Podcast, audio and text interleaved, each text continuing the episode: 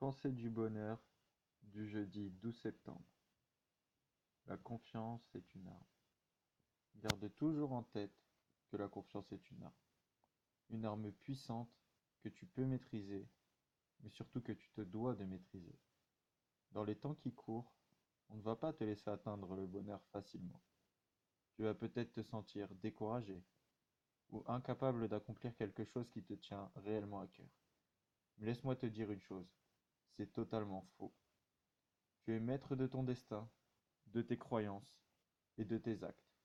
Alors concentre toute ton énergie et toute ta volonté afin de réaliser, d'entreprendre ou d'accomplir ce que tu souhaites au plus profond de toi.